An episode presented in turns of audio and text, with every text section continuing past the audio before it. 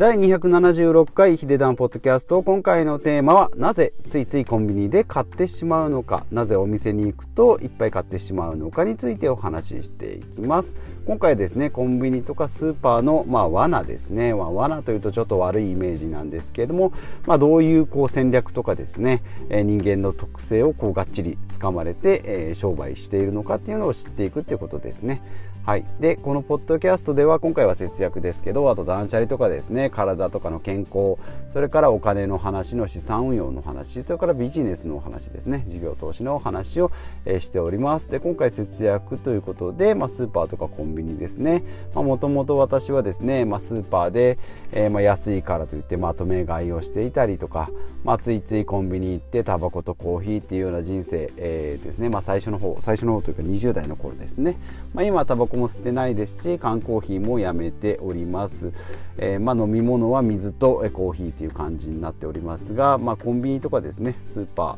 まあ、なんで買ってしまうのかということで、えー、お話ししていきます。で結論から言いますと、ま、人間のえ性質ですねもうこれをつかまれているので、え例えばコンビニであれば立ち読みですね。本の場所が窓窓際にありますよね。ですので本を立ち読みしている人を見ると、まあ、安心感が、えー、出るので入りやすいと。店の中に誰もいないなとか誰かいるかいないか分かんないってなると中に入りにくい。でも立ち読みしている人を見てですねあ人がいるんだったら大丈夫かなと。であと,、えーと、よく買われるジュースとかですね飲料類飲料類はまあ一番奥にセッティングされているので、まあ、動線をですねどうしても一番奥まで、まあ、ちょっと遠いなとか、えー、思いながら行くんですけどもその動線をですね長くして、まあ、ついで買いあ味噌汁が欲しいなとか、まあ、レジ前には大福餅があったりするのであ1個ちょっとついでに買っておこうとかということですね。であとは左回りの特性っていうのが、まあ、コンビニでもスーパーでもありますので、まあ、なんか心臓のこう左側をこう回る左側に回っていくと心地よい、えー、というふうに言われておりますのでスーパーでもコンビニでもですねコンビニであれば先ほど言った本の売り場のところから、えーと、円を描いて奥のジュース売り場それで最後に、えーとおにぎりの方かなパンとかおにぎり行ってレジ。そこから出ていくっていう左回りになっております。でスーパーであればですね、まあ、果物せ、えーと、色とりどりの果物とか野菜ですね。でこの視覚効果もあってですね果物とか野菜っていうのは購買意欲を刺激するというふうに言われております。まあ赤とかオレンジっていうのは暖かいイメージ。それからポジティブなイメージ。で青とか紫っていうのは、まあ、今真夏ですので、まあ、涼しいとか冷静とか涼しさっていうのを演出しているということですね。あと音ですね。聴覚的にも激しいと活発的なえー、音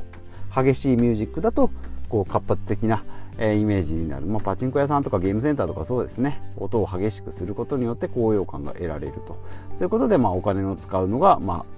あ、激しくなるということですね。で優しい音だと、まあ、リラックス効果ですね、まあ、カフェとか本屋さんとかですね、まあえーと、そういうところで、えー、リラックス効果を演出していると。まあ、コンビニの場合はですねファミマとかだったら、まあ、ラジオ的な音楽が流れてきたり、まあ、セブンイレブンも広告なんかがこう散りばめられたりしているかと思います。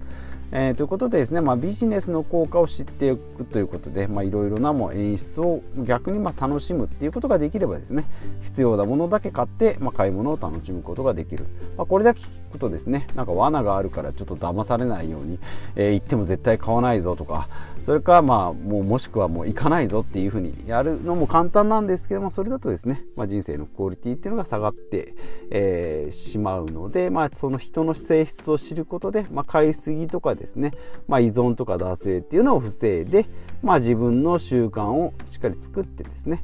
まあ、買い物なんかを楽しむ。私の場合ですと、まあ、スーパーは1週に1回しか行きませんよと。2, 2回も3回もですね安いから行こうってなるとどうしても無駄な買い物来たからついつい買ってしまおうというふうになるので週1回の買い物を楽しむと。でプラスアルファの価値ってことで、まあ、新しい発見ですね。コンビニなんかは新商品がよく出ておりますしスーパーなんかでもですね新しい試み、まあ、試食なんかも演出もあるかと思うんですけどもそういうので情報収集をして、まあ、生活の質ですね QOL ですねクオリティオブライフ、えー、生活の質をアップさせるっていうこととあとはまあ売る側それからお店側の意図を知るあこういう演出をして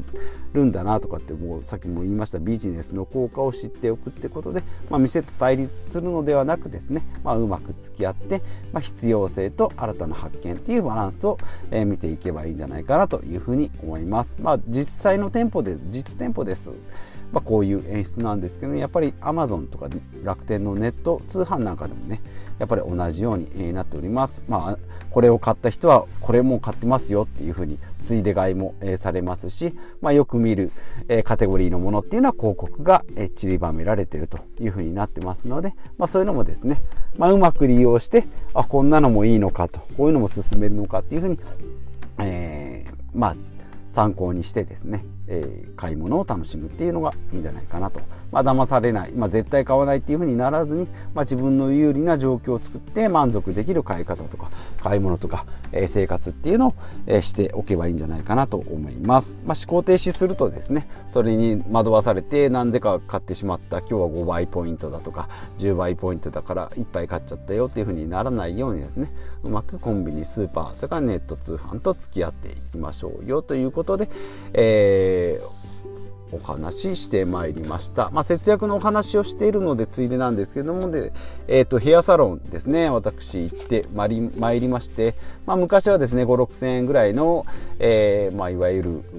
ヘアサロン。ちょっとこう高めのところ行ってたんですけどもコロナの関係でですね、まあ、ちょっと距離が遠いっていうのもあったし、まあ、ちょっとヘアカットですね、まあ、1000円カットもデビューしてみようということでこの1年ぐらいやっておったりですねまあはたまた自分でこうカットしてみたりしてたんですけども、まあ、それをですね1年ぶりぐらいにちゃんとしたヘアサロン、まあ、3500円ぐらいのところなんですけれども、え、そこに行ってですね、えーと、カットしてもらうことによって、まあ、やっぱり髪を切るだけだったらもう1000円カットで十分だなと思うんですけどもやっぱりこう切ってくれる人とのやり取りとかですね新たな情報